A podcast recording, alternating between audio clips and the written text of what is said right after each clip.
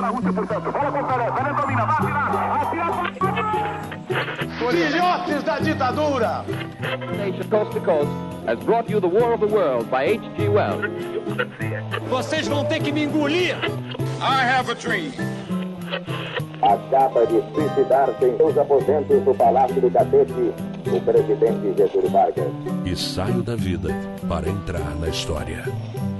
Este é o Fronteiras no Tempo, um podcast de história.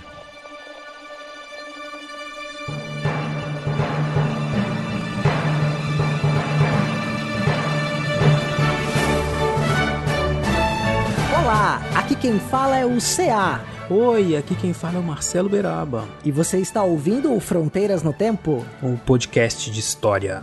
E aí, Beraba, tudo bem com você? Tudo bem, cara? E você, como está? Estou bem, né? Estamos aqui juntos, nosso primeiro episódio de 2022. Primeiro episódio desse maravilhoso ano de 2020.3. Não, desculpe. É verdade, 2020 parte 3, né? Quem sabe um novo...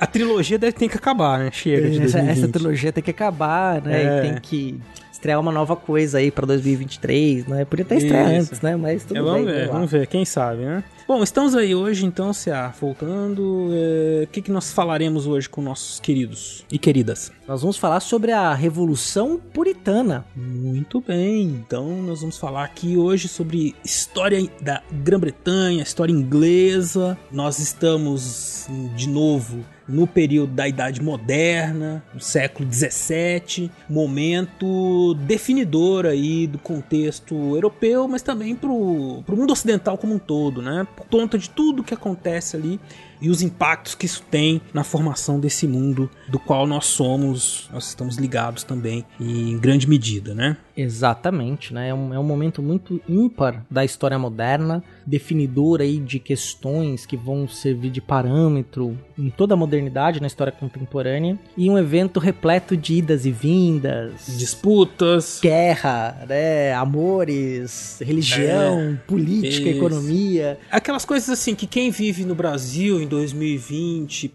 em diante, ou antes, né? Já tá acostumado já, né?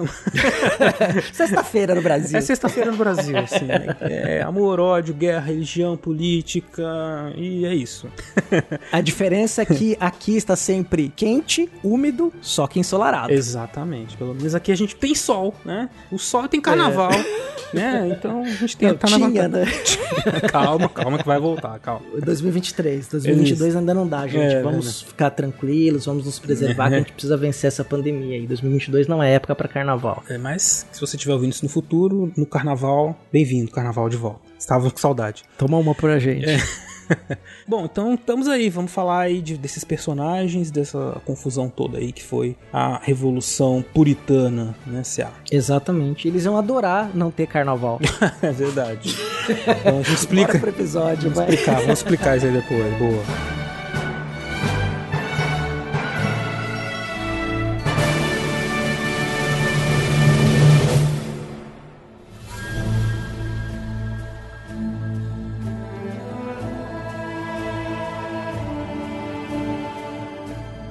Beraba, nós podemos dizer que as revoluções inglesas do século XVII escancararam os portões para a modernidade, sobretudo no campo da política, correto? Corretíssimo. Então hoje nós estamos trazendo aqui para vocês, né, a história dessas revoluções, dessas guerras, dessas disputas que aconteceram na Inglaterra do século XVII, justamente porque elas foram o que deram inspiração, né, para muitos movimentos políticos, para ideologias políticas, para organizações sociais e organizações políticas de maneira geral do mundo ocidental. E é uma das situações históricas, né, definidoras aí da idade moderna, né, especialmente quando a gente pensa nessa questão da organização do Estado, governos, né? Foi uma época agitada, né? Se morreu o rei, teve revolução, teve de tudo, teve de tudo. Perseguição religiosa, Perseguição religiosa, exatamente. guerra né? civil. Foi um negócio né, pesado. Como toda a revolução, né? A gente aqui no Fronteira já falou de algumas revoluções, né? Acho que a gente já está quase fechando assim, o ciclo das principais, vai faltar algumas importantes no século XX, né? Sim. É, na China, Cuba, né? Mas a gente já falou da Revolução Russa, já falamos da Revolução Francesa, né? Revolução Industrial. Revolução Industrial. É, e assim, né, CA, eu acho que é importante a gente começar pro, falando pro ouvinte, né, que assim, é um nome, Revolução Inglesa, às vezes revoluções inglesas, né? Mas no caso da Inglaterra é um período grande de tempo, no século XVII, mas que remete a causas que vêm desde o século XVI e uma série de, de acontecimentos que a gente costuma chamar, né, assim, de revolução inglesas, mas que também uhum. podem ser vistas em separado, né? Diferente, por exemplo, da Revolução Russa, da Revolução Francesa, que é evidente, tem causas lá atrás, mas acontece num espaço de tempo menor, assim, digamos, né? Elas são Sim. mais assim, um espaço menor que eu digo assim, 10, 15, 20 anos, né? Sei lá. Essa aqui vai se arrastando assim durante todo, quase todo o século XVI. Dá para ir voltando até o sé século XVII, não dá para ir voltando até o século XVI, né? de que a semente plantada, né, para as revoluções nasce lá no século XIII, né? Se a gente parar para pensar sim. que a Inglaterra, já no que a gente vai chamar no fim da Idade Média, né, já cria uma forma de, de governar que limita o poder do rei é, sobre o seu reino. É, e lembrando que a, a, Inglaterra, você não tem só o reino da Inglaterra, você tem o reino da Escócia também, né? Então, uhum. a Irlanda, o país de Gales, né? o reino de Gales. Então você tem dentro de um espaço, um espaço grande, né? A Inglaterra não é uma ilha pequena, hoje atual Grã-Bretanha, mas num espaço limitado pelo mar, né? Como característica uhum. do, das ilhas, você tem uma tanta diversidade e organização política, étnica, linguística, que era um caldeirão bem interessante histórico aí. É, e, isso sem contar. quando a gente está falando de história, a gente sempre começa a a retroceder, né? Você vai vindo, de repente está lá na antiguidade, né? A gente não precisa ir tanto para entender a Revolução Inglesa. Não, não precisa, não precisa. É, mas, assim, é uma região que teve contatos com o Império Romano, teve contatos com o catolicismo, né? a igreja teve uma importância grande ali, e aí isso entrou em contato com outros grupos étnicos, né? Um conflito, né? Com outros grupos étnicos que existiam ali. Isso... As pilhagens vikings, por exemplo, né? Também Exato. vai trazer influência a ligação com a Dinamarca, né? Hamlet está aí para falar sobre isso, né? Exato. É. Essa formação né, da, desse espaço geográfico, a formação social e política desse espaço é bastante complexa, né? Muitas guerras, disputas né, desses grupos que eram muito diferentes entre si e que, como o CA já falou aí, em algum momento, meados, meados da Idade Média, né, século XIII, uhum. cria uma forma né, de, de se organizar politicamente que, de certa maneira, coloca os papéis do rei, a relação do rei com a sociedade já um parâmetro que depois, no século XVI, né, no, no, absolutismo, vai se consolidar no resto da Europa, né, que é uma, quer dizer, se consolidar não, né, vai entrar em choque, né, por conta do absolutismo, que é essa relação em que o rei depende, não necessariamente depende, mas governa, né, muito com as alianças com os nobres regionais que formam o parlamento e que ajudam né, a manter o equilíbrio de poder dessa região tão heterogênea politicamente e culturalmente também, que é a Grã-Bretanha. Exatamente. Se o ouvinte também quiser entender é, esse processo de formação mais antigo, vindo lá da antiguidade, passando pela Idade Média, vocês podem ouvir o SciCast 240 244 e o SciCast 265, que justamente é focado na história da Inglaterra. Né? Então, Isso, boa. Tá aí uma ótima pedida, vai ter link no post, tem, mas já tem SciCast sobre o assunto. Eu não participei das gravações desses, mas eu ouvi, a minha filha ouviu e disse que é muito bom. Se é SciCast é bom, né, cara? Não, é, tem, como, não, tem, não tem como ser ruim. Não tem como. Enfim, né? E aí, né, se a gente chega no século XVI, com um monte de coisa acontecendo na Europa, no mundo, né, cara? O mundo está mudando no século XVI, né?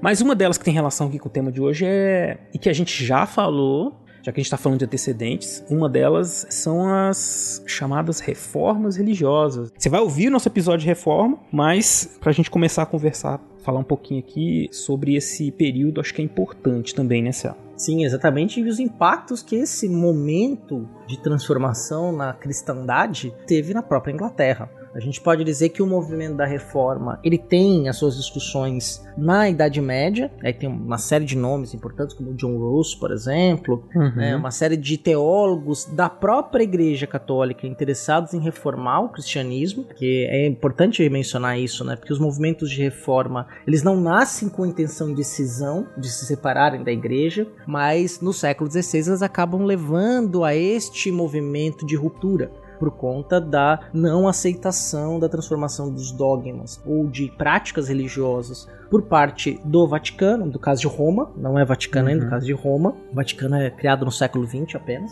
É, mas Roma não aceitava essas transformações. E aí, a base teológica, aí você vai foi tendo movimentos que explodem também com o apoio do Estado em algumas regiões, do Sacro Império Romano Germânico, sobretudo, e que vão levar a movimentos de cisão e de uma multiplicação dos- do cristianismo. O cristianismo a gente pode dizer que passam a ser cristianismos do ponto de Uhum. Vista teológico, porque popular, o cristianismo popular existiam variações, milhares É. de variações. sempre foi muito né, variado, dependendo da região, dependendo dos, das misturas eh, culturais né, que aconteciam em cada região. Né? Isso é importante para entender várias, não só essa história, né, mas várias histórias do ponto de vista cultural, assim, de várias regiões. Né? Não existe assim uma cultura pura, fechada, e todo mundo se comportava assim. Né? Como a gente sabe hoje em dia que existe vários tipos de cristão, cristãos, né, existiam também várias práticas sincréticas, né, assim, e que eram cristãs, algumas mais aceitas, outras menos, né.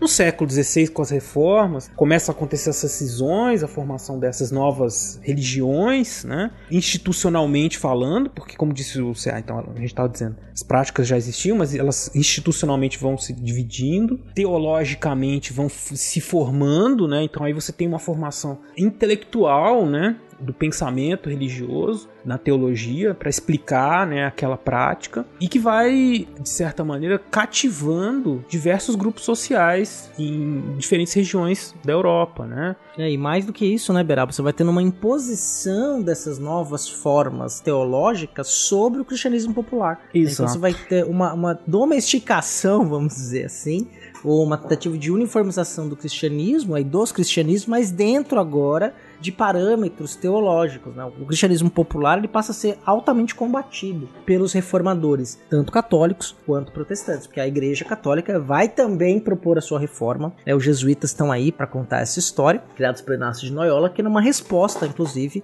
às reformas protestantes, que vai ter relação com a própria América, para impedir Isso. que as novas doutrinas chegassem ao novo mundo.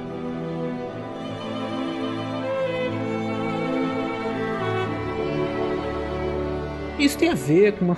Não é só uma mudança teológica, é uma mudança política e social, econômica, por que não dizer, né? Uma sociedade que está saindo do período medieval com as suas características políticas mais fragmentadas para um momento em que o Estado moderno começa a se organizar e organizar a sociedade e aí junto ao Estado a questão religiosa da organização religiosa também ganha relevância nesse aspecto de organização social, né? Então, a teologia é difícil dizer assim, o que, que é causa do que, né? Porque as coisas vão acontecendo, vão mudando, né? De acordo com as demandas sociais. Então, as instituições religiosas vão se tornando mais controladoras nesse aspecto, tanto, como disse, CA católicos como protestantes, e vai se buscando uma forma de uniformizar as práticas religiosas, de tornar essa instituição uma instituição de organização da sociedade né, de forma mais rígida. E uma das classes sociais que acaba financiando né, ou se aproximando disso é aquela que vai também ter um destaque nas revoluções inglesas, que é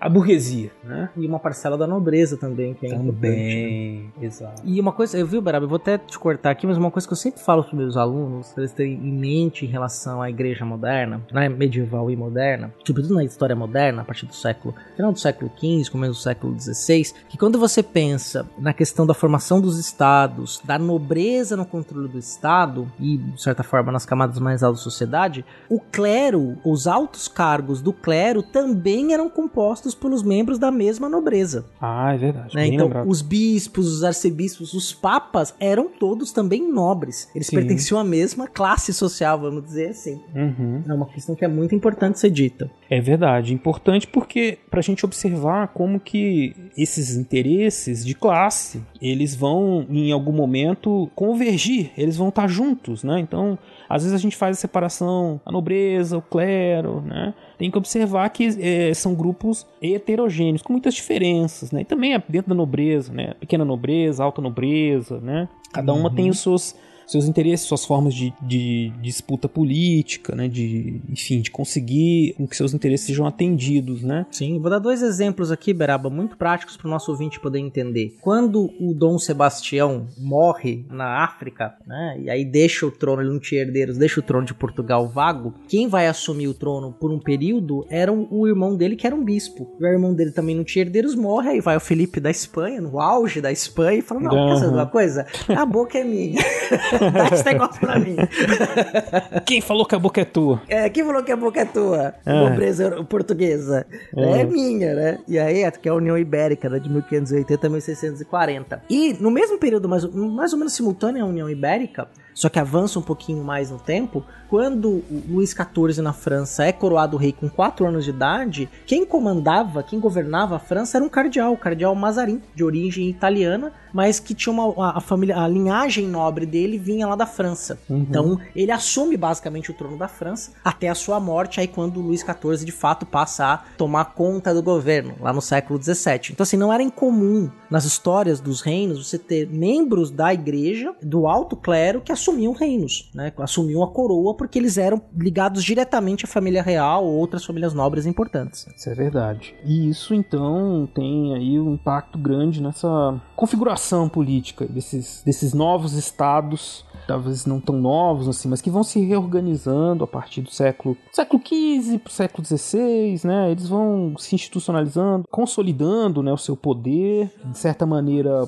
organizando hierarquicamente, né, as estruturas de poder e as formas de organização, né, de dinâmicas entre essas diversas regiões cada monarquia na Europa tem suas especificidades, né? O, o caso do, do Felipe, né, que o Cea estava falando aí, por exemplo, né, ele tinha essa questão que ele, ele tinha um reino, um reino formado por vários reinos, na verdade, um império, assim, Espanha, uhum. Portugal, tinha questões no... Em Flandres, né, na Holanda, na Holanda, Unidas, Holanda. Do, do, do Sacro Império Romano Germânico, né, então, quer dizer, era uma coisa gigante, e aí precisa ter muita jogo de cintura, vamos dizer, né?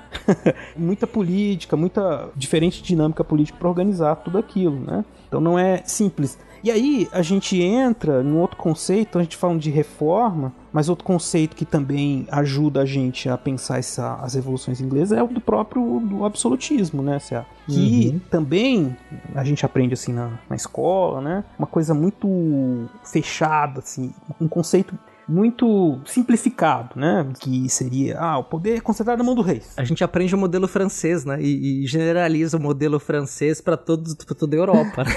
é, o Estado sou eu, é como se todo, todos os países fossem, com todos os reinos, os estados fossem a França, né? É Acho que a França é o tipo ideal de. A gente tem um episódio sobre absolutismo, também vai ter link no post. Boa. Né? Você vai poder, você não ouviu, ou se já ouviu, quer retomar aí para ajudar o contexto aqui que a gente tá falando, ter esse episódio. Né? A gente ensina o modelo, o modelo francês de absolutismo, né? E a Inglaterra, como o Beraba vai continuar dizendo, é um pouquinho diferente.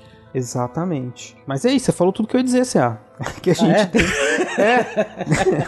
Mas tá certo, tá certo, combinadíssimo. A gente é, aqui é tudo roteirizado e a gente segue o pé da letra. Mas tem uma coisa, Berabó, uma coisa ah. que a gente levantou, a gente, só que a gente não fechou. Você Opa. levantou, a gente precisa fechar. A questão das reformas na Inglaterra, isso é importante ah, ser dito. Já ia chegar lá, boa. Ah, vamos lá. Nós tivemos, eu acho que tá tudo junto ali, né? As mudanças uhum. todas no Estado, as reformas e, de certa maneira, a ascensão dessa classe uma classe burguesa e nobre, né? Difícil separar assim as duas, mas a gente tradicionalmente fala muito assim da ascensão da burguesia, né? Mas como a gente já viu, tem semelhança, algumas proximidades entre esses grupos todos. Uhum. E esses grupos, especialmente vamos pensar se assim, a burguesia como grupos de comerciantes, né? E grandes, os ricos, né? Sim. Da Inglaterra, eles sempre se deram muito bem com a monarquia. Pelo menos no século XVI, né? O momento que está acontecendo essas reformas. Nós tivemos no caso da Inglaterra, pelo Henrique VIII, a famosa reforma anglicana, né, que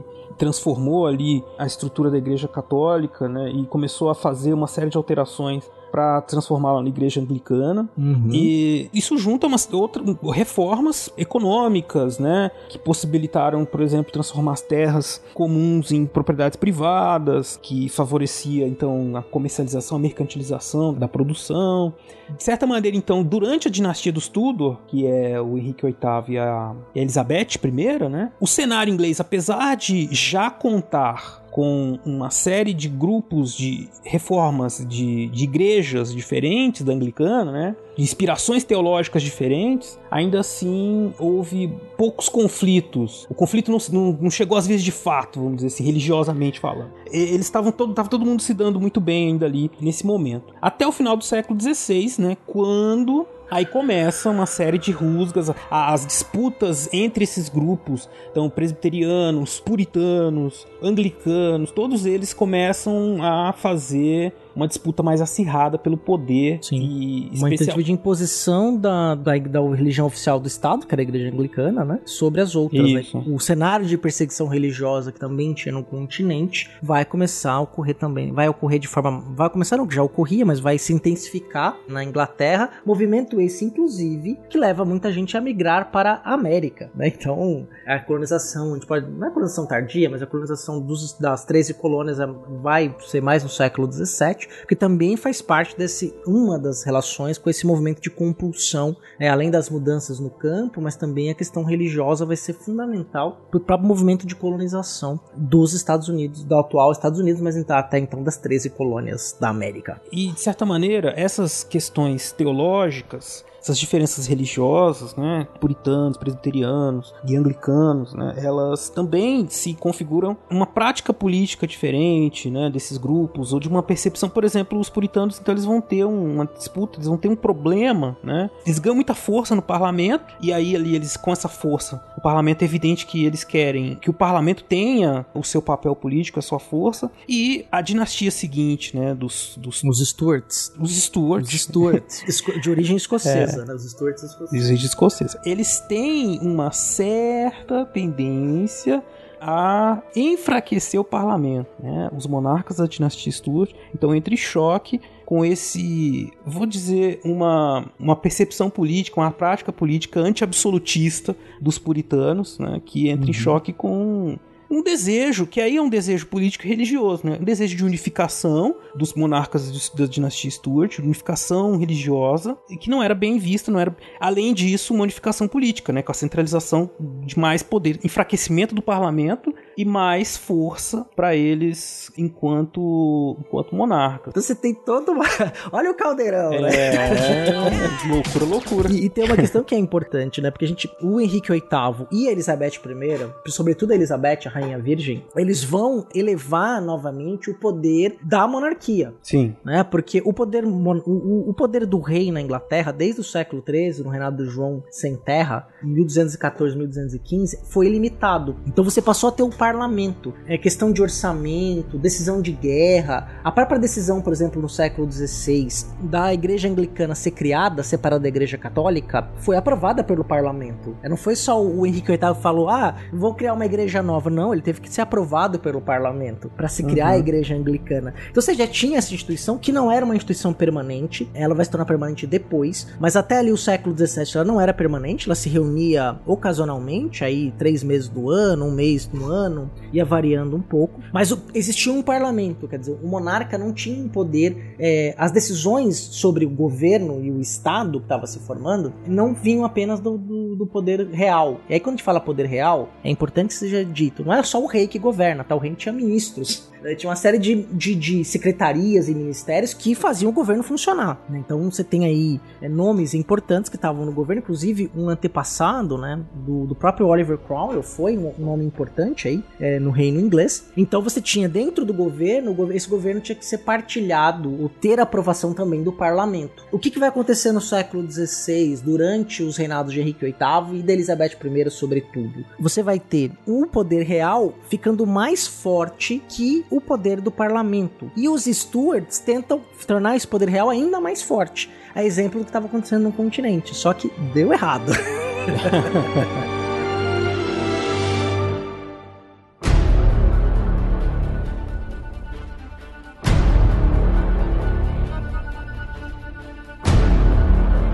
deu muito errado, né, cara? Assim, o cenário já de perseguições políticas, perseguições religiosas, né, que vinha crescendo na, em outras regiões da Europa ali também tomou forma na Inglaterra, né, como disse, muita gente acabou desde o século anterior uma migração para a América, né, e essa situação, né, ela foi escalando disputas teológicas também, porque se você vai pensar, né, é, bom, são todos cristãos, né, havia um, um debate, um interesse em fazer com que essa unidade, em alguma medida ali, prevalecesse, né? Então, ainda a gente está falando de um período em que essas igrejas todas elas não estão consolidadas totalmente assim. Você tem uma igreja os puritanos os eles estão se institucionalizando né? E estão disputando sobre a quais são os rituais quais são as linhas teológicas de interpretação, né? Então as coisas estão se colocando. E daí você tem ainda, como as coisas não mudam de uma hora para outra, muitos resquícios do catolicismo que permanecem em algumas práticas da igreja anglicana. E aí, por parte dos reformadores puritanos, né, há a vontade de mudar tudo isso. Então essas questões que parecem isoladamente assim pequenas, elas vão se juntando a esse contexto de disputas políticas, né, e vão escalando escalando e vão se tornando grandes problemas, questões assim, insolúveis e disputas grandes, né? Então, o que eu tô querendo dizer com isso é que a disputa religiosa em si, né, ela é formada por todos esses problemas e vai influenciar e vai aparecer no momento das disputas políticas também, apesar de serem todos cristãos, né? Vamos dizer, todos têm teriam ali é, motivos para ficar próximos, mas acabam se afastando justamente por esses interesses conflitantes, interesses políticos aí, como disse o CA, no caso da organização política e do papel do parlamento, do rei na sociedade da Inglaterra. Né? E aí eu dei uma informação errada. A Maria I Opa! é filha do Henrique VIII, né? E aí você tem o Henrique VIII, o reinado da Maria I, que era católica e começa a perseguir os anglicanos, e depois a, a outra filha do Henrique VIII com a Ana Bolenha, que é aí Elizabeth I, ela era anglicana, vai cessar as perseguições dos anglicanos, e ela vai ser a grande rainha absolutista inglesa, muito forte com as práticas de pirataria. Então vai lá houve o episódio Os Pirata, que uhum. é os corsários, do fortalecimento da marinha inglesa. Então a marinha inglesa vai ser muito importante nesse processo, uma marinha de mercante, uma marinha de guerra e corsária, inclusive servindo vários grandes marinheiros, capitães ingleses vão ser mercenários Deus até o final do século XIX vão servir como mercenários para vários países. Né? Então, tão forte que torna-se essa escola de navegação e escola aqui entre aspas, né? Já o exército de infantaria não era tão poderoso. Uma das questões também, aí quem vai dizer isso é um historiador inglês chamado Perry Anderson, né? Que o poder absolutista também ele não se impõe na Inglaterra desde o começo, porque o poder militar terrestre do rei ele não conseguiu unificar esse poder. Então ele tinha que dividir esse poder militar sempre com os outros nobres importantes. Então o que vai ficar mais forte forte na mão do rei é a marinha. Então isso vai permitir, então, de certa forma, um compartilhamento interno e do ponto de vista externo, uma imposição maior do poder real. Exatamente, Cia. Isso aí, tudo que você falou me fez lembrar, cara, que existe uma série de produções que a gente já comentou isso em outros momentos também, outros episódios, né? Mas uma série de produções de séries e filmes que contam essa história, né? Com muitos detalhes, não? Uhum. Produções razoavelmente recentes, né? O filme Elizabeth, aquela série dos Tudor, né? Então você tem uma série de possibilidades aí. O ouvinte provavelmente conhece melhor que a gente essas séries todas aí, ah, né? Sim, tem que a outra, né? Que é o um filme com a Scarlett Johansson, a Natalie Portman, né? Que é a história das esposas, do, das duas primeiras esposas de Rico VIII, porque ele teve várias outras, ele foi matando as esposas esposas todas, né? Nossa. Era um cara gente boa. Super gente boa. Só que não. e todas essas questões, né, elas mostram aí, né? Quer dizer, tem todas as produções para vocês seguirem. A gente vai deixar o link para vocês aí no post, né? Mas só para comentar isso que o Cia falou, né? Especialmente no reinado da Rainha Elizabeth, há essa confluência de interesses a despeito de existirem divergências teológicas, né? Mas não é um período que a Inglaterra, como está passando por todas essas reformas, né? modernizações econômicas e enriquecimento, né? De maneira geral, principalmente com a pirataria é sensacional nesse aspecto, porque, enfim, eles vão lá, não, não tiveram assim, acesso direto às riquezas no primeiro momento, né? Aquelas riquezas todas das Américas, mas era fácil, era só ir lá e pegar da Espanha e pronto, né, cara? Então uhum. o negócio vinha, foi vir. Toma no tapa. É, não, não quer dar, pegar, a gente ia pegar pra gente um pedaço. Exatamente. Pegar nos portos, né? Então, É. pegar, capturar direto nos portos. Tanto é que várias fortalezas na América Portuguesa, por exemplo, vão surgir para se defender desses corsários, né? Tanto ingleses quanto holandeses, né? Que vinham aqui, tentavam roubar o ouro, o açúcar, ou outros produtos coloniais diretamente dos portos, né? Ou da local de produção.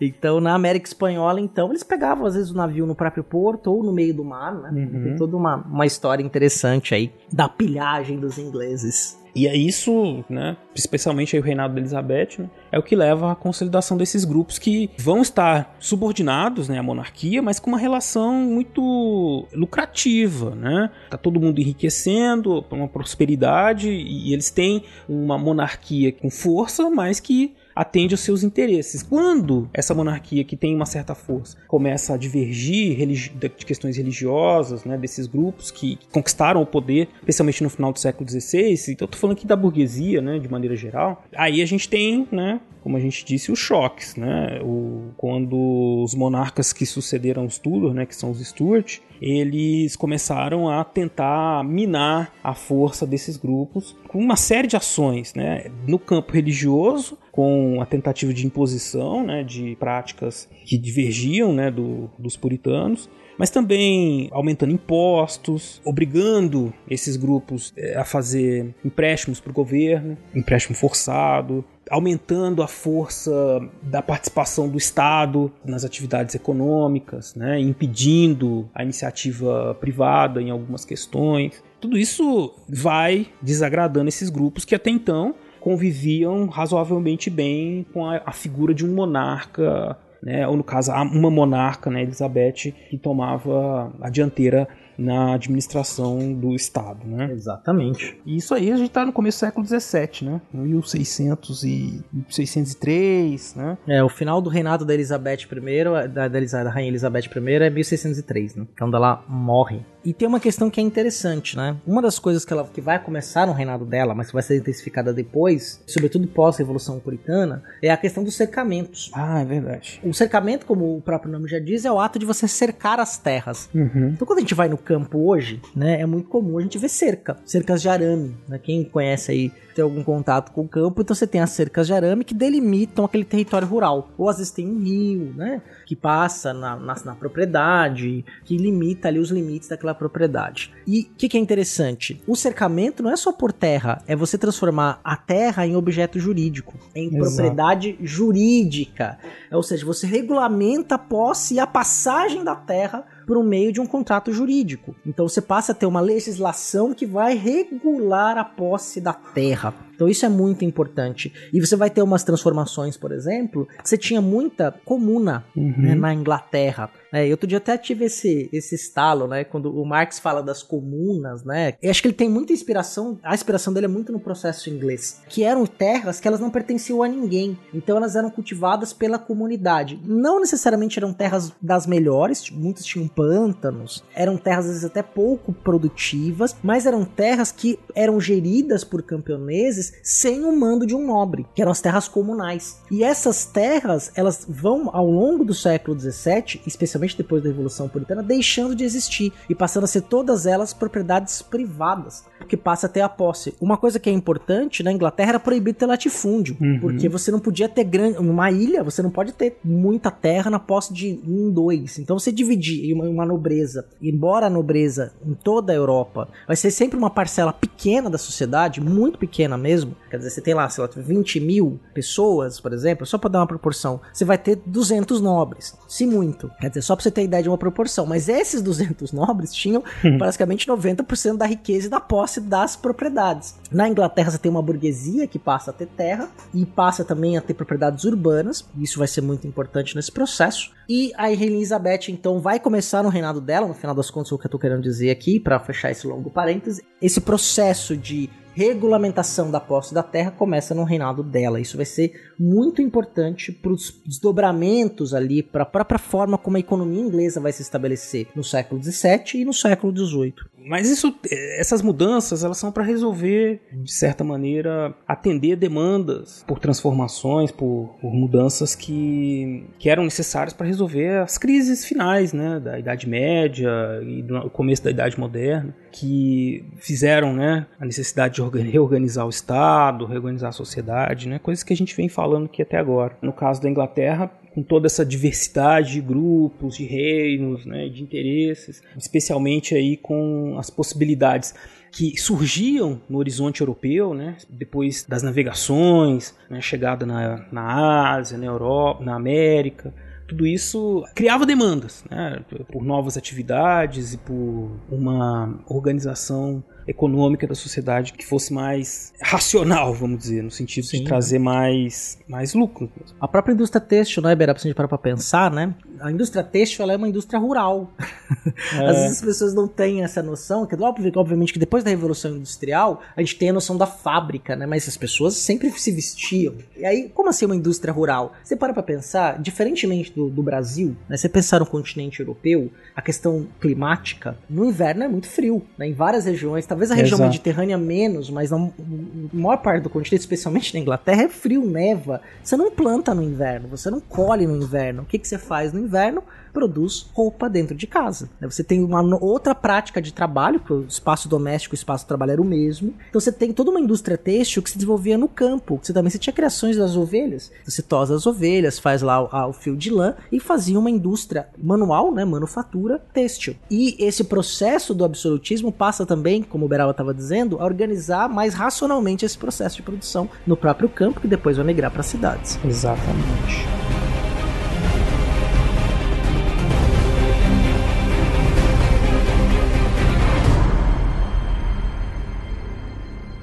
Bom, e meu caro CA, todas essas transformações né, e questões né, da, da Inglaterra, elas vão estar tá presentes aí no que a gente observa durante a primeira metade do século XVI, XVII, né? São momentos assim de idas e vindas. Então, por exemplo, você tem o começo do reinado do Jaime, né, que era o rei da Escócia, que virou depois o rei da Inglaterra. Não houve uma disputa muito acirrada para ele subir ao trono, ele subiu, né? mas ele já começou entrando em choque com o parlamento. Ele trouxe para aquele contexto né, esse grupo que conseguiu uma série de reformas durante os, as últimas décadas do século XVI. Né, ele começou a entrar em choque com esse rei que, por exemplo, reivindicou para si a ideia do direito divino dos reis. Né? Uhum. Né? Então, uma coisa que a Elizabeth não, não enfatizava com tanta veemência. Então, o Jaime, ele, ao trazer isso, dizer que o, o, rei ele tem por direito divino, como diz a própria expressão, né? um controle, um direito, uma ascendência sobre toda a sociedade, isso desagrada muito os grupos econômicos e religiosos né, que estão a ele subordinados e que, e que de certa maneira, permitiram né, que ele ascendesse ao trono de forma até razoavelmente tranquila. E aí, isso a gente está falando que 1603, 1604, a coisa só vai piorando. Né? Assim, a relação entre eles. Ele manda fechar o parlamento, né? ele consulta pouco o parlamento, e, ou, ou consulta e não, não respeita. Né? Então, essa posição, essa relação que tinha sido consolidada antes vai, vai ruindo, né? aos poucos, até a década de 1640. Né, Sim, e, é importante dizer, né? Tudo isso que a gente está dizendo aqui está tudo conectado. O parlamento, você tinha a casa dos lords, né? E a casa dos comuns. Só que a casa dos comuns não era, não era o artesão, o sapateiro que podia ser eleito para a casa dos comuns. Eram os proprietários. Você tinha que ser proprietário, era censitário a forma de entrar. Então você está falando de um grupo que detinha um poder econômico, e poder econômico nesse momento é posse de terra, posse de companhia de navegação, de banco. Então você tem um, um, um grupo que está passando a ter uma nova forma de vida, uma nova forma de prática religiosa, que vai ver nas ações dos Stuarts, tanto Jaime I como depois seu filho Carlos I, uma forma de minar esse poder. Então esse parlamento que não é consultado passa então a se sentir extremamente incomodado incomodado com a nova direção do, da coroa inglesa. Sob nova direção. é, o negócio vai, vai ficando ruim, né, cara? E aí, a gente pode começar a falar aí de um, do surgimento de um, um personagem. Eu não sei se é muito cedo, se é. Será que a gente já pode fazer? Você já citou o nome dele aí. É, o Mr. Cromwell. pode pôr a música aí do Ozzy Osbourne no fundo aí. Não sei se é o mesmo Cromwell. Não, é, um é Crawl e outra é Crowley, né? Então, mas tudo bem, é só é porque a piada era verdade. boa. Bem lembrado, Eu- verdade. E não tem nada a ver mesmo com a música, né? Vão matar a tem gente. Os ver fãs, do, outra, fã- os tá? fãs do Ozzy aí vão matar a gente depois. É, era uma Mas é brincadeira que eu fazia com os alunos do ensino médio, quando eu ia dar aula das revoluções inglesas, eu sempre Eu brincava. acho que hoje em dia os alunos do ensino médio não conhecem Ozzy Osbourne, então essa, Ah, essa piada não, não, ia não. valer nada, cara. Não, acho que até 12 anos atrás, até mais um pouquinho, a molecada curtia mais. Ainda existia na MTV, existia MTV, existia a série Os Osbournes, e aí todo mundo conhecia eles. Oliver Cromwell, né? O eleito de Deus. Isso, exatamente. e tem uma coisa importante pra falar, Beraba, que eu esqueci de dizer. Diga. Que é só a própria característica da igreja anglicana neste Hum. momento. Tá? A diferença para a organização da igreja católica era praticamente zero. Sim, isso que deixava os puritanos bravos, inclusive. É, o anglicanismo era um catolicismo sob comando do rei. Isso. Né? Sem Sob influência nova do direção. Papa. Sob nova direção. Sem a influência do Papa. Chegaram nas igrejas lá e colocaram a placa, sob nova direção. Só isso. É, porque isso também era uma questão de fundo, né? Quer dizer, era uma coroa inglesa querendo se libertar de influência externa. O que, que esse negócio de Roma querer mandar na gente aqui, dizer o que, que o rei pode ou não pode fazer, né? Como a gente deve. Isso. Não, é, a gente vai decidir pela gente mesmo. Tinha uma, também uma questão de interesse político muito importante nessa ruptura. Não era só religiosa, mas sobretudo Sim. política também, nessa ruptura da igreja anglicana com a igreja católica. Mas as estruturas eclesiásticas eh, da igreja anglicana eram exatamente iguais à da igreja católica nesse momento. né? Ela vai se transformar. No fundo, isso aí remete ao, a um fundo, um contexto que a gente pode interpretar todas as reformas, né? Nunca foi a intenção declarada, não, assim, geral de todos. Ah, vou romper com a igreja e vou criar uma nova igreja. Não dá pra dizer que conscientemente esse era o desejo, o projeto. né? Isso, pode ter, isso virou depois, né? Mas a questão das disputas teológicas, elas já existiam antes. Existiam e continuam existindo, né? Dentro da igreja católica, você tem uma série de, de linhas de interpretações diferentes, de disputas institucionais e políticas, né? Tem a eleição do Papa, a eleição do Papa é uma disputa política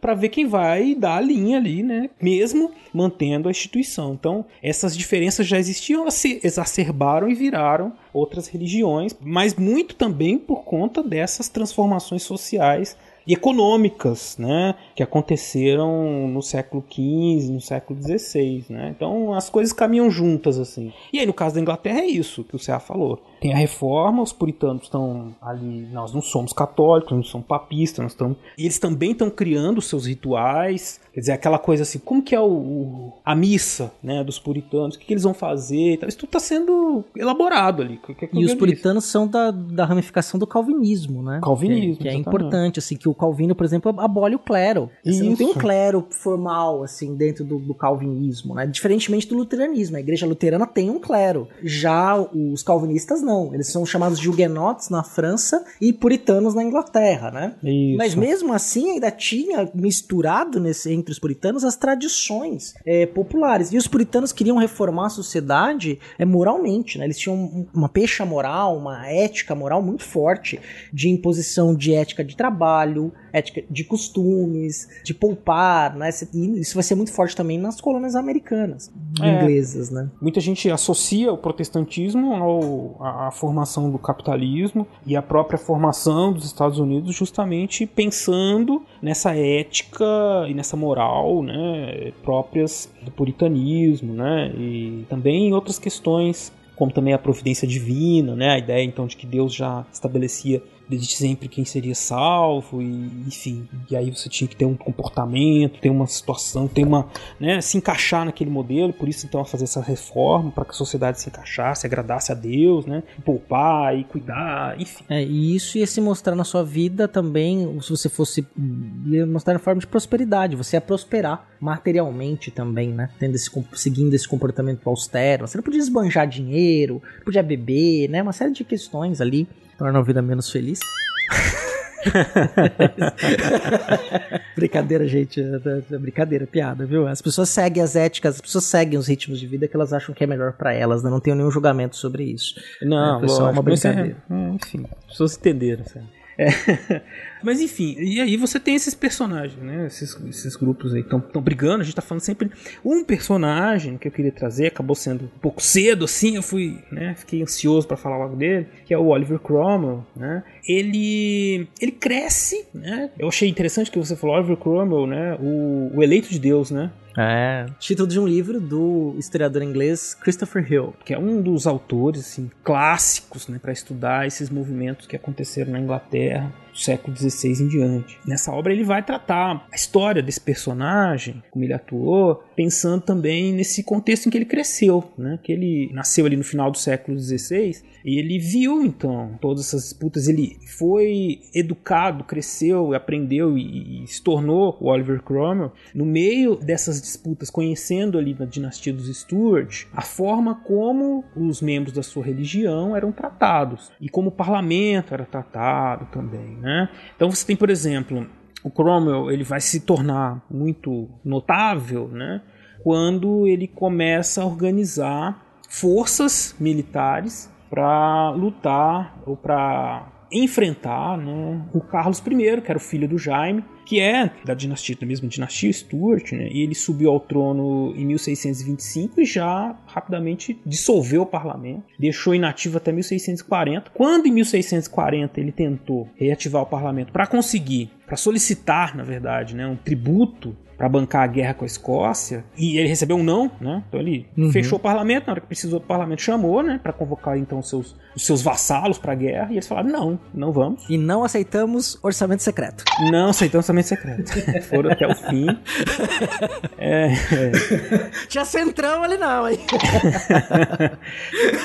não, é, eles eram radicais. Eles, pô, imagina, sim, você sim. tem décadas de enfrentamento, de menosprezo. Bom, agora a gente tá sendo chamado para guerra para lutar por um rei que não está interessado em nada do que a gente quer. Eles não quiseram, né? E ao contrário, aí vem o Oliver Cromwell, que organiza um exército contra né, o Carlos I, o exército que ficou conhecido como os Cabeças Redondas, por causa do corte de cabelo, né? Eles não queriam usar peruca, como os outros nobres. Você vê, né, Seara, moda peruca, né? Então, você vê.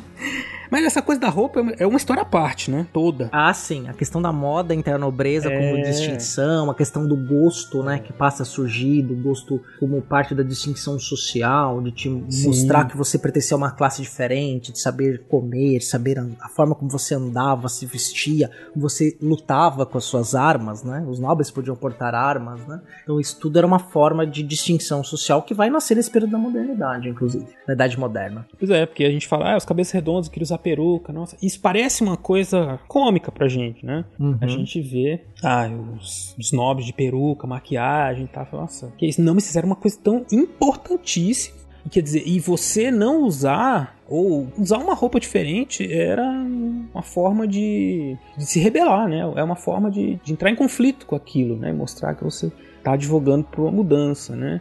E é, uhum. como eu disse, é uma é história à parte porque dá para fazer uma história sobre essa questão da moda, das, dos símbolos, significados das vestimentas para todas as sociedades, né, cara? Todas elas em algum momento passam por esses esses choques, essas transformações de uma geração para outra, de um grupo político para outro, o jeito que vai se vestir, o jeito o que vai vestir, como, quando, né? Então, isso é muito interessante a gente observar nesses momentos. A gente comentou isso da Revolução Inglesa, Russa, né? Tem essa questão também dos símbolos todos, né? Isso mobiliza, isso junta esses grupos, faz com que eles tenham então criem uma identidade e ganhem mais força política.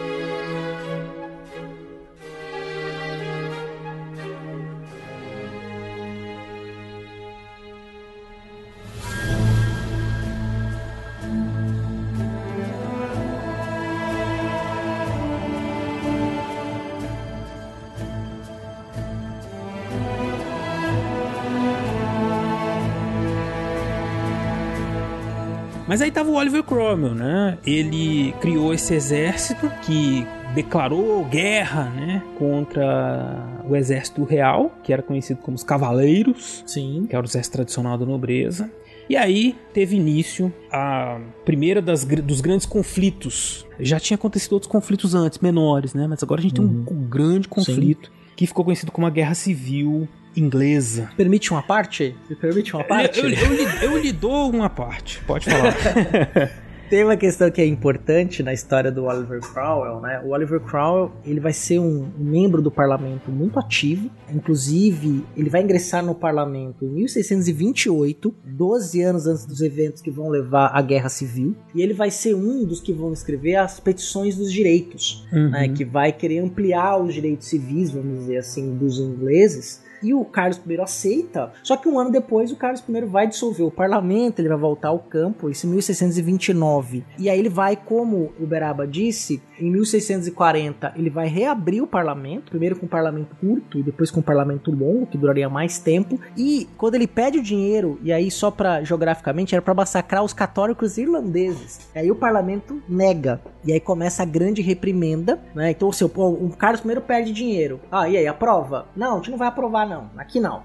aí o que acontece? Ele manda prender. E aí cinco escapam, entre eles o Oliver Cromwell, que eles deixam Londres, né? E aí eles passam a organizar esse exército para fazer essa questão da guerra civil. E o que, que, tem uma questão que é importante, né, pra gente entender desse exército do Oliver Cromwell? Ele vai começar a criar uma estrutura obviamente que isso vai ser refinado, vai ser ampliado depois, do exército contemporâneo. Que para chegar aos, aos, altos cargos do exército, você não precisava ter nascimento nobre. Então, se você tivesse bravura, mostrasse destaque, você podia é, subir. E era um exército altamente hierarquizado. Você começa a ter uma ideia de uma hierarquia muito forte, impressa dentro do, do exército, dentro até de uma própria ética puritana, né, de disciplina muito mais forte. E aí você passa a criar uma, algo próximo do exército contemporâneo. Aí os cabeças redondas passam passam então a ganhar mais destaque. Exatamente. Isso foi decisivo, né? Essa coisa do exército, da organização do exército, foi importantíssimo para que o, o exército dos puritanos tivesse mais possibilidades de, de vitória. E a Guerra Civil, que começou em 1642, começa né, com uma, grande batalha,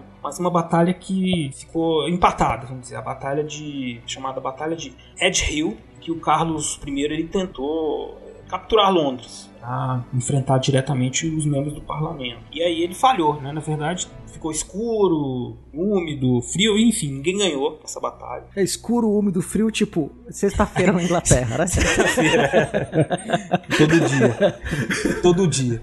E, eles não, não. Não foi uma batalha que teve é, vitoriosos, né? Mas o Carlos acabou, o Carlos I com seu exército acabou se refugiando em Oxford, passou a ser a sua capital durante esse período de guerra. Aí, em 1643, ele tentou reunir de novo os exércitos dos cavaleiros. Era Oxford, Newcastle, pessoas do sudoeste, para tentar de novo tomar Londres, né? marchar sobre Londres. Mas nesse meio tempo, os cabeças redondas eles conseguiram garantir apoio de forças escocesas e acabaram vitoriosos nessa, nessa segunda batalha importante aí, né, que é a batalha de Marston Moor, na qual, de novo, na, na verdade, foi um momento decisivo para que a, a, a, guerra, né, a possibilidade de vitória pendesse aí para os puritanos, porque eles conseguiram vencer e passaram a vencer constantemente o exército realista, né, o exército dos cavaleiros que apoiava o Carlos I. Depois da Batalha de Maston Moor, que, como eu disse, pendeu para o lado dos puritanos, 1645, na Batalha de Naseby, o Carlos I e as suas forças acabaram sendo esmagados definitivamente começou uma negociação com Carlos, né, para ele voltar ao poder. Ele se rendeu em 1646, mas durante essas negociações, né, a partir de 1646, ele começou a tentar a usar as divisões internas do grupo puritano e que também acabou incluindo escoceses, presbiterianos, né, para tentar incentivar um golpe, né, assim, e voltar ao poder como era antes, né? Que não deu certo, né? Ele essas tentativas de se beneficiar dessas divisões, das facções parlamentares, bagunçou ainda mais as negociações, fez com que a sua figura se tornasse um problema para o entrosamento, para acomodação das forças que estavam ali, que tinham vencido a guerra. E aí uhum. sobrou para ele, né? Já que ele estava incomodando, o que, que foi feito? Né? Ele foi julgado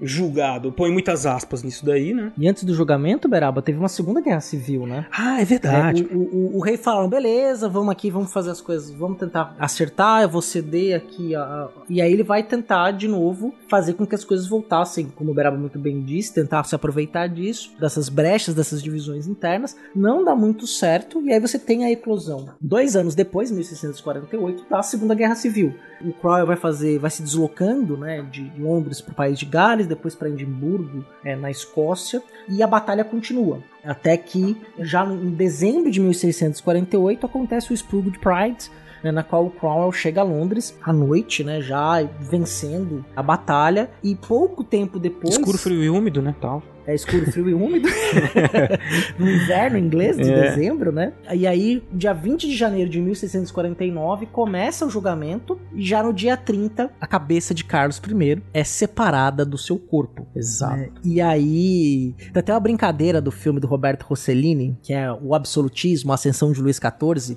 Não é nem um spoiler, que é a primeira, a primeira linha de diálogo do filme, né? Você vê o, o, o Louvre no fundo, o Louvre ainda como lugar do, da realeza, onde se governava na, na, França, e aí o Palácio Real. E aí você tem umas pessoas que trabalhavam na, na margem anterior do Sena, né? Recebendo umas, umas provisões que estão chegando pro palácio. E eles estão conversando sobre a questão do rei. E aí um dos personagens vira e fala: Olha, mas cortaram a cabeça do rei na, na Inglaterra e o sol não se apagou, a vida continuou acontecendo.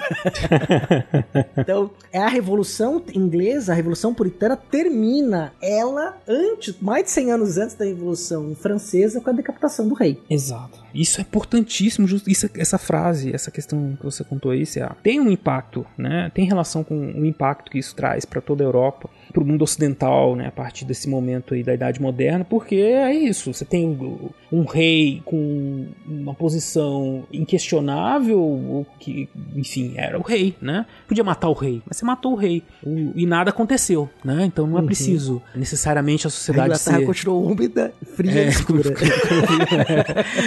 o sol não escureceu, mas ele também não apareceu, né, cara? Então, enfim. Três da tarde o sol não continuava mais no céu, assim, é, como sempre na Inglaterra como, no inverno como sempre.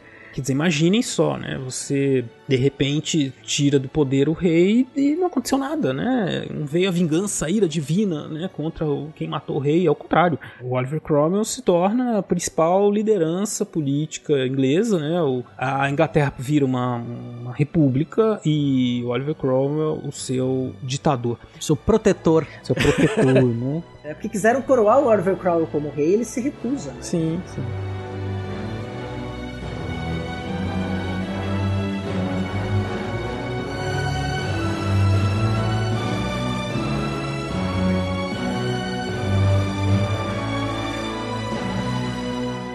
Cabeça do rei rolou, a Inglaterra está novamente sob nova direção. Agora de forma inédita, né? Agora não governada por uma casa nobre, mas governada por um cavaleiro, vamos dizer assim, um novo homem, um líder de um exército, dentro de um processo de uma guerra civil. E começamos então o governo de Oliver Cromwell. Exatamente. É importante dizer que o Cromwell, Cromwell, né?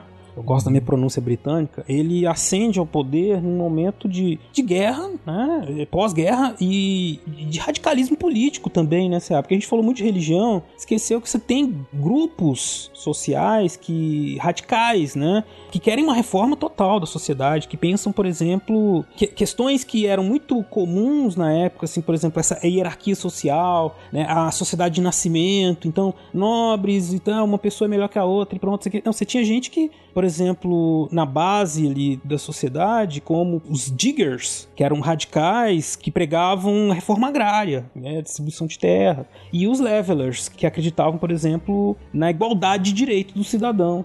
Esses grupos políticos eles estão exercendo influência ali. Esses projetos políticos vão aparecer na forma, né, como vai se organizar esse novo governo, essa nova república de Cromwell que vai surgir ali a partir de 1649, né? E é interessante que aí vai ter, a gente pode dizer que nesse momento você também passa a ter toda uma ideia republicana que vai ser construída na Inglaterra de oposição constante às, a, ao poder monárquico, né? Uhum. É toda uma literatura que vai surgir aí, e mesmo depois da restauração monárquica que vai acontecer na Inglaterra, logo na década de 60, você vai continuar tendo essa oposição e que vai criar uma imprensa que vai ser herida, especialmente na América. Né? Então, todo um pensamento republicano de oposição, dessa possibilidade de você ter uma discussão política, de ampliação de direitos que vão estar nessas radicalizações, vamos colocar assim, que eram entendidas como radicalizações da ordem política social naquele momento, vão estar presentes, né, dentro desses movimentos que o Beraba acabou de citar, tanto dos Diggers, especialmente dos Levelers. É isso.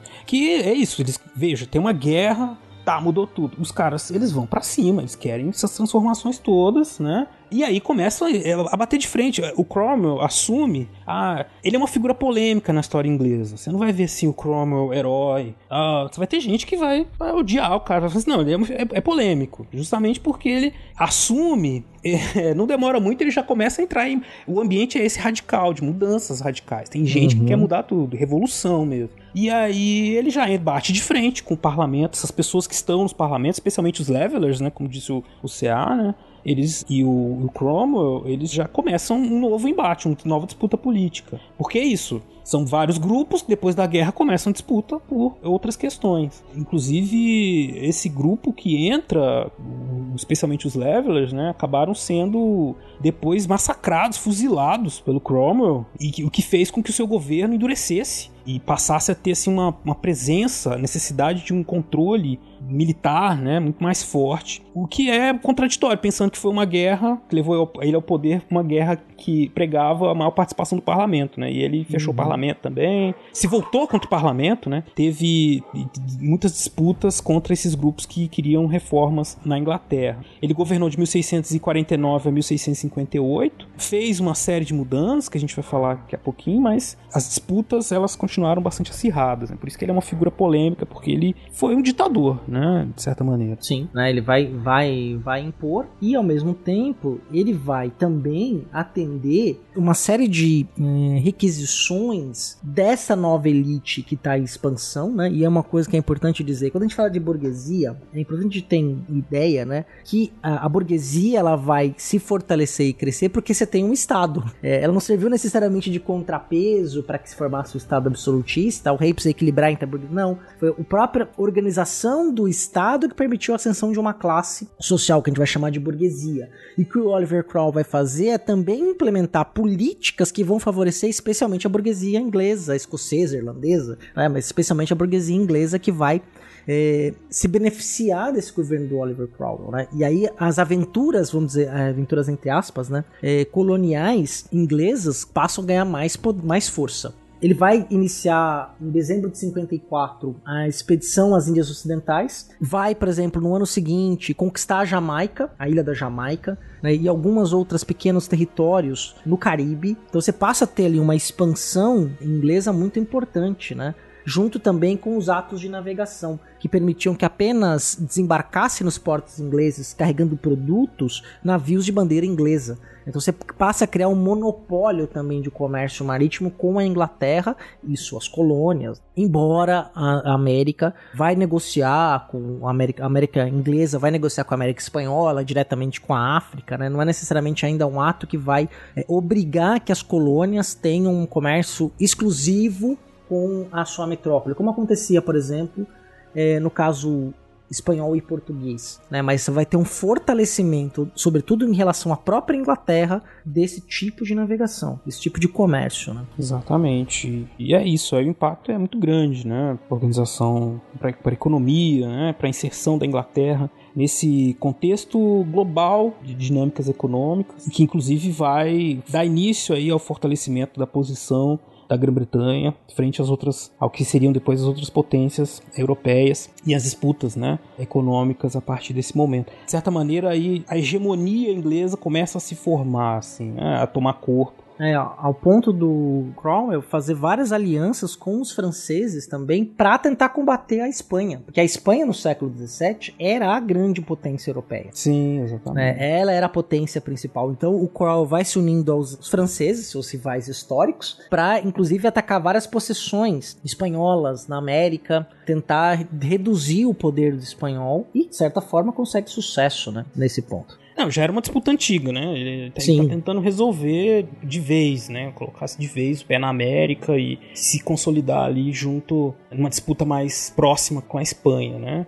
Do ponto de vista econômico, financeiro também, eles começam a crescer, né? A, a se consolidar ali até nos, chegar ao século XVIII para se tornarem, assim, então, de certa maneira, a, a potência industrial e financeira né, do mundo. Situação essa que, inclusive, perdurará pelo menos até o final da Primeira Guerra Mundial. Ou seja, tempo pra caramba, assim, em que a Inglaterra, depois dessas revoluções, que, inclusive, né, a gente falou da Guerra Civil, da Revolução Puritana, ela é uma das chamadas das primeiras revoluções burguesas, né? Justamente porque, apesar de não ter só uma questão burguesa né, envolvida uhum, aí, mas, é, mas ela favoreceu e muito essa consolidação. A gente chama de burguesa pensando nesse aspecto econômico, né? Porque não tem só essa classe social envolvida, mas enfim, a Inglaterra, a partir desse momento, se consolida bem antes dos seus adversários, né, numa nação que é precursora aí em vários dos das estruturas políticas econômicas que sustentaram o capitalismo industrial e financeiro no século XVIII, XIX, né? Porém, Porém, depois da morte de Oliver Cromwell em 1858, assume o seu lugar o seu filho, e aí o Oliver Cromwell conseguia fazer um equilíbrio muito importante entre os membros do clero anglicano, os membros do novo exército que o apoiavam.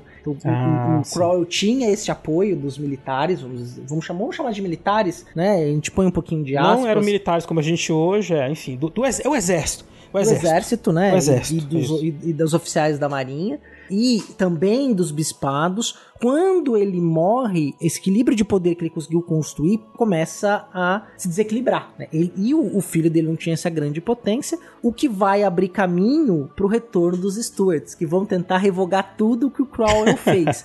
Mas ah. isso ah, é... é um assunto para um outro episódio. Exatamente. A gente queria falar para vocês da Revolução Puritana.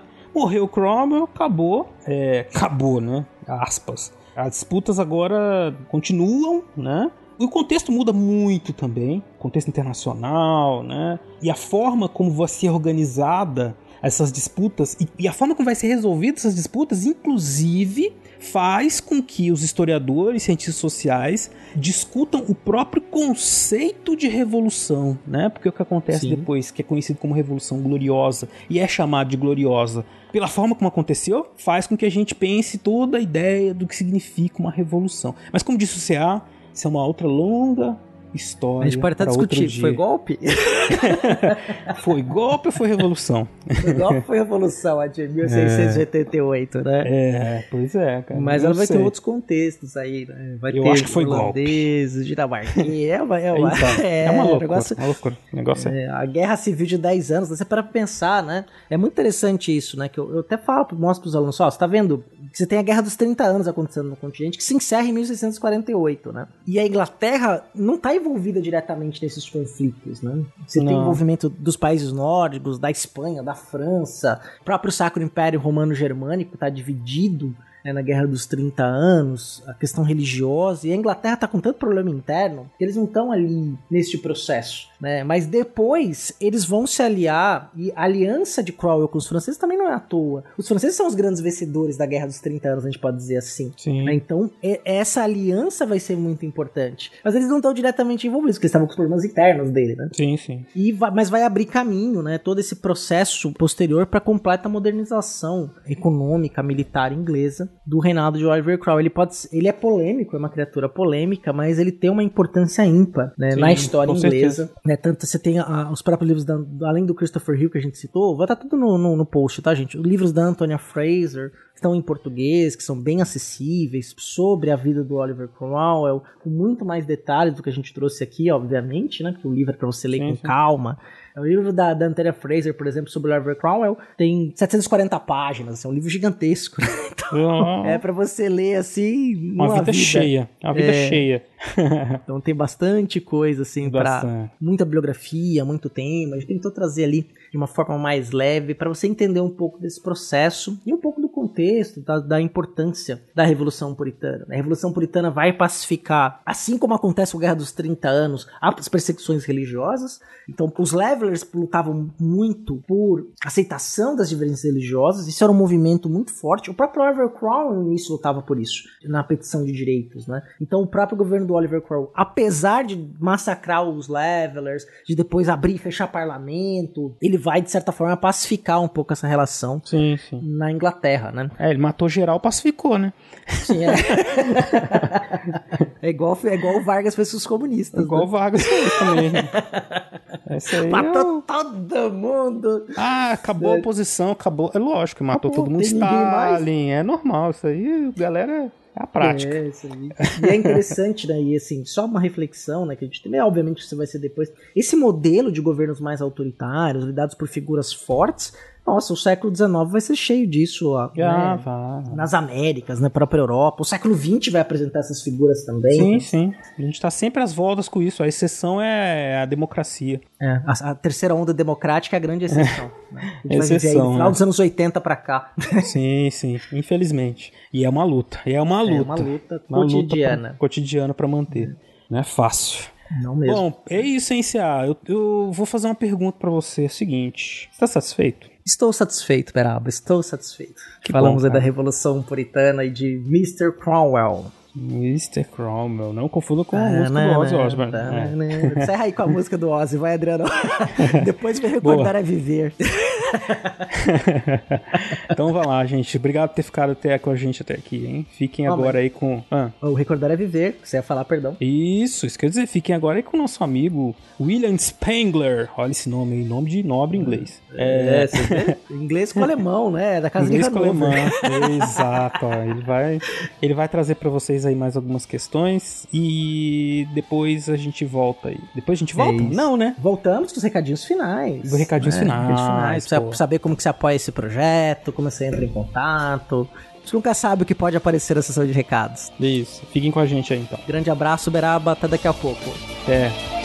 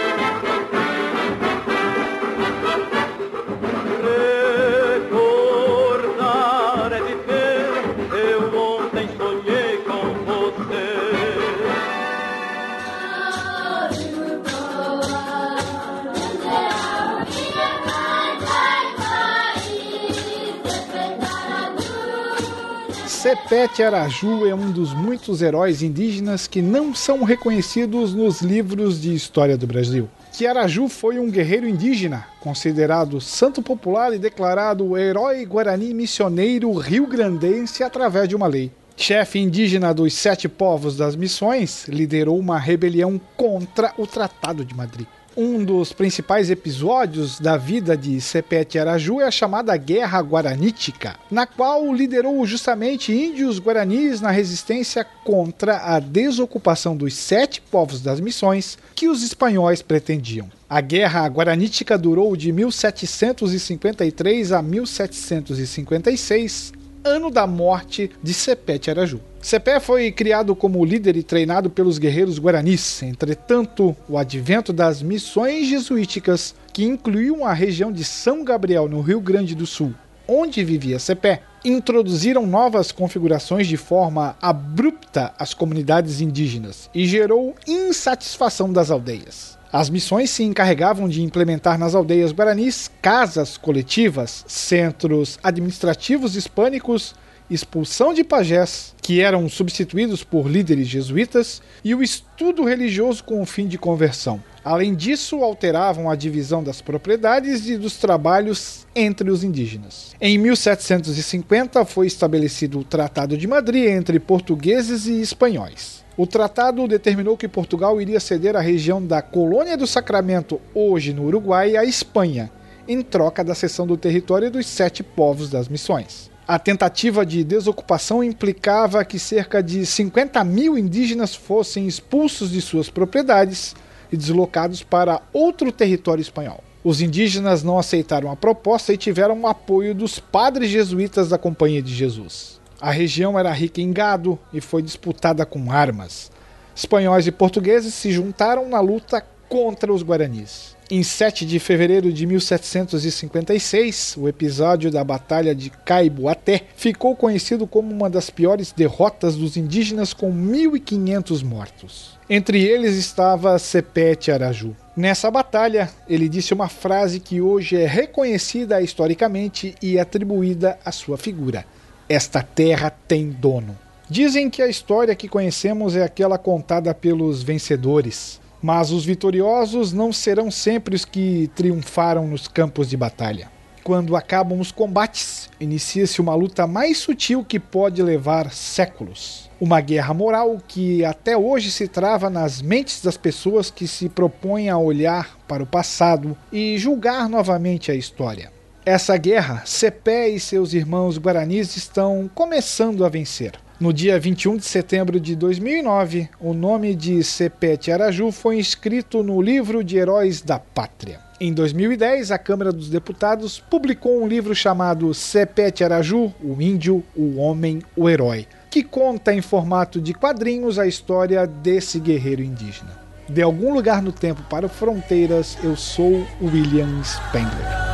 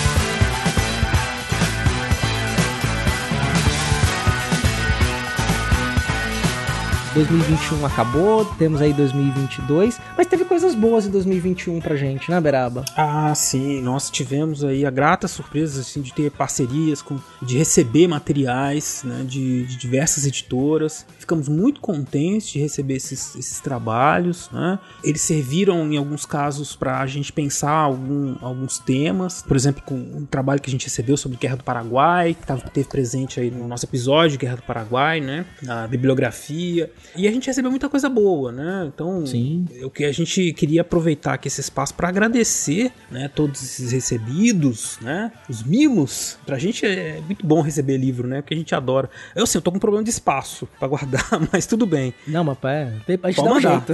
Pode mandar, a gente dá um jeito. É, mas, Cia, fala pro pessoal aí, então, os livros que nós recebemos em 2021. É, eu vou agradecer. Isso aqui vai ser uma prática comum no Fronteiras, né? A gente vai falar dos livros que a gente recebeu. A gente deve- deveríamos ter feito isso quando recebemos os livros. Nós vamos fazer aqui um compilado dessas obras recebidas. Vou falar para vocês agora o que a gente recebeu, as editoras, já agradecendo não só o recebimento dos livros, como o Beraba já agradeceu também, reforçando o agradecimento das parcerias realizadas, que é um, muito importante para o trabalho de divulgação do conhecimento histórico. Então vamos lá. Vamos lá. Ah, e vou mencionar aqui os livros separados por editora, não necessariamente na ordem que eles foram recebidos, mas todos os livros que nós recebemos serão mencionados aqui, né? Como dito.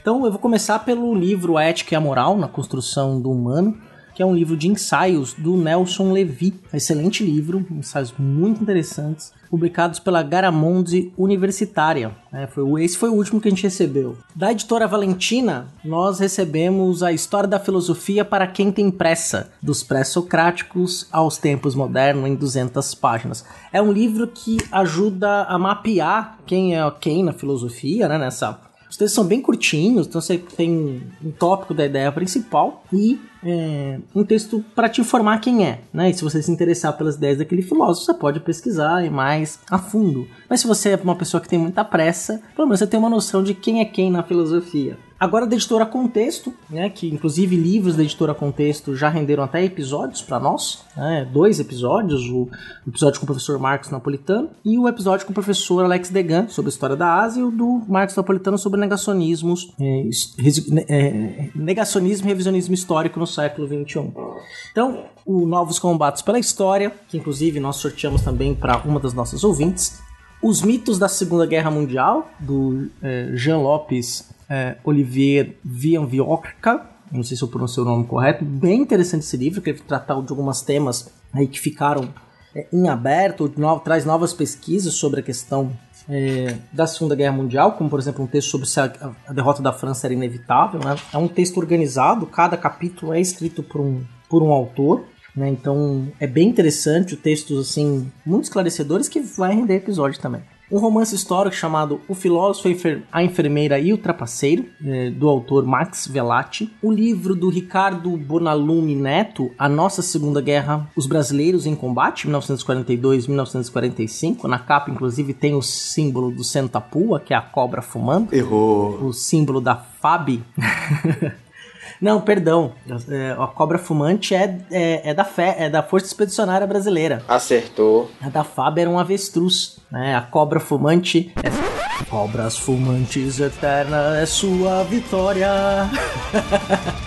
é da Força Expedicionária Brasileira. Recebemos também, esse mais recente, né? É, chegou lá na casa do Marcelo, o discurso antirracista no Brasil, do Theon Dick e Antigas Sociedades da África Negra, do José Rivair Macedo. Esses foram aí os últimos da editora Contexto que a gente recebeu. Vocês viram aí, foram uma quantidade boas de livros. E por fim, mas não menos importantes, os livros da editora HarperCollins, que nos presenteou assim, com obras extremamente interessantes, como A Biblioteca dos Ditadores, sobre déspotas dos livros que eles escreveram e outras catástrofes literárias. Então, aborda aí uma série de ditadores da direita e da esquerda, da extrema direita e da extrema esquerda. É, então passa ali por Hitler, Mussolini, Stalin, Lenin. Então é um texto aí também interessante. Há uma biografia do Wilson Churchill. Esse foi o primeiro livro que nós recebemos da HarperCollins, inclusive. E aí dois livros da coleção Guerras do Brasil.doc, que foi a, Guerra da, a Guerras da Conquista, escrito pelo Felipe Milanese e Fabrício Liro Santos, da invasão dos portugueses até os dias de hoje né, que é o primeiro livro da coleção, e um que a gente utilizou né, no episódio da Guerra do Paraguai, chamado Guerra do Paraguai: Vidas, Personagens e Destinos do Maior Conflito da América do Sul. É, escrito por José Francisco Botelho e pela Laura Ferraza de Lima. Né? E essa coleção é organizada pelo é, Luiz Bolognese, que é diretor do é, Lutas.doc, do Guerras do Brasil.doc e do maravilhoso Uma História de Amor e Fúria. Inclusive, nós temos o episódio 5 só sobre esse filme, que é uma animação. A gente fez um episódio analisando, discutindo o filme, que a Perab e eu gostamos muito. E uma menção honrosa aqui, o nosso padrinho Ceará mandou para mim, me presenteou com o livro A Falsa Medida do Homem, do Stephen Jay Gould, que é um, um texto que vai começar a desconstruir as ideias eugênicas e das raças humanas. É um livro extremamente importante. É, esse foi presente do, do nosso padrinho, né, o Ceará e foi, é publicado, foi publicado pela Martins Fontes no Brasil. Então é isso, gente. É, esses foram os livros que nós recebemos é, e sempre vai ter menção dos livros aí. Quando a gente receber, a gente vai mencionar no episódio. Todos eles são extremamente recomendados, tá? Muito obrigado aí às editoras por terem nos enviado, nos presenteado com essas obras, enriquecendo nossas bibliotecas.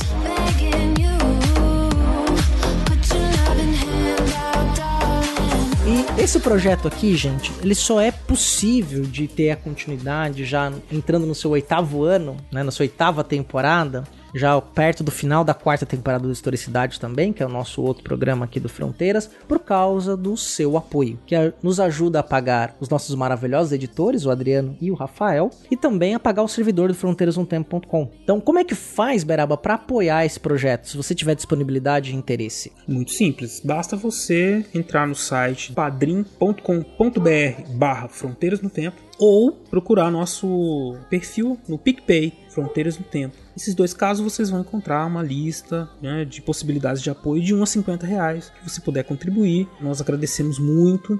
Eu aproveito para agradecer de novo aqui também os nossos padrinhos e madrinhas, né, que estão com a gente já há algum tempo e que muito nos honram assim com a sua contribuição e também com as suas ideias, né? Afinal de contas, padrinhos e madrinhas são convidados a participar com a gente de um grupo de WhatsApp que não é como os outros grupos de WhatsApp, eu garanto para vocês. é um grupo muito especial em que a gente dá, trava debates de forma assim, muito respeitosa e muito instigante também, e que só nos dá assim, muito orgulho de ter todos eles como apoiadores do nosso projeto. Sem sombra de dúvidas, né? É uma, é uma parte muito gratificante de poder conhecer, se aproximar das pessoas que nos ouvem e bater papo, né? Falar sobre diversos Sim. assuntos, né? Isso é, é uma maravilha do podcast, né? E se você está interessado interessado em mandar dúvidas, questões, comentários né, sobre o que a gente fez, o que a gente falou aqui nesse episódio e nos outros, vocês podem mandar um e-mail pra gente no fronteirasnotempo@gmail.com. E quais outras formas, Cé, de entrar em contato conosco? Você pode entrar em contato conosco pelas redes sociais, no hum. Facebook, no Twitter ou no Instagram. no Twitter é a nossa que é diferente, é o nosso arroba fronte no tempo. Não estamos muito ativos no Twitter, devemos confessar, mas ah, estamos lá. Estamos lá. No Instagram é só buscar pelo nosso perfil, nossa página, Fronteiras no Tempo. E Isso. no Facebook é a nossa fanpage, que é Fronteiras no Tempo também. Você pode ir lá, facebook.com.br Fronteiras no Tempo e nos encontrar. Ou no Instagram, arroba Fronteiras no Tempo. No Twitter, arroba Front com temudo no tempo. Passa a nos seguir, nos marque, retweet as coisas que a gente posta lá. Então é uma forma também de entrar em contato de forma direta com a gente. A gente sempre responde. Sempre responde. E nos ajudar também a fazer o projeto chegar para mais pessoas. É, isso é importante. Se você gosta do, você gosta do podcast, você ouviu? Sério, não custa nada você compartilhar no seu history, compartilhar no Facebook, no Twitter ou qualquer outra rede social que você usa para ajudar mais pessoas conheçam Fronteiras no Tempo. Possam se divertir também com a gente aqui. Muito bem, é isso. Então é isso, Céu. Chegamos finalmente no finalmente do final da, da acabou. Não é. Aqui não é filme da Marvel, não tem cena pós-créditos. Aliás, tem é,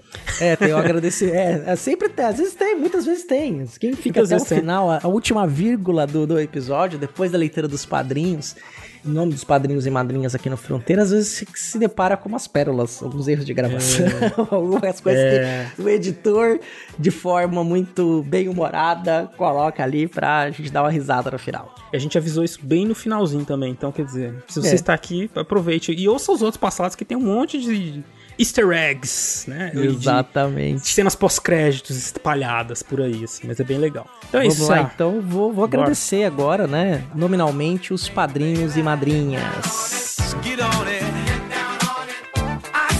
Antes de eu agradecer nominalmente, se você, o seu, você é padrinho ou madrinha do Fronteiras e o seu nome não apareceu aqui, manda um oi pra gente, tá? Pode ser por e-mail, se você já, se eu já entrei em contato com você pelo WhatsApp, é, manda um WhatsApp para mim. Se não, manda um e-mail pra gente no fronteirasnotempo.gmail.com. Fala, olha, eu sou padrinho, eu sou madrinha, mas não tá aparecendo, tá bom? É, porque é, eu faço questão de agradecer todo mundo né, que contribui com o projeto. Isso é fundamental pra gente. Então vamos lá. Alexandro de Souza Júnior, Aline Lima, Álvaro Witt, Anderson Paz, André Luiz Santos, André Pocinholo, Bárbara Marques, Carolina Pereira Leon, Ceará, Charles Calisto Souza, Cláudia Bovo, Daniel Rei Coronato, Davi Viegas Casarim, Elisnei Menezes de Oliveira, Héctor Ritter, Flávio Henrique Dias Saldanha, Yara Grise, João Carlos Ariede Filho, José Carlos dos Santos, Lucas Aquel, Luciano Abdanur, Manuel Macias, Marcos Sorrilha, Maiara Araújo dos Reis, Maiara Sanches, Melissa Souza, Paulo Henrique de Núncio, Rafael Machado Saldanha, Rafael Zipão, Rafael Almeida, Rafael Bruno Silva Oliveira, Renata Sanches, Rodrigo Alfeiro Rocha, Rodrigo Laio Pereira, Rodrigo Halp, Rodrigo Vieira Pimentel, Rômulo Chagas, Thomas Beltrani, Tiago Nogueira, Wagner de Andrade Alves, Wesley Santos, William Spengler e o padrinho Anônimo.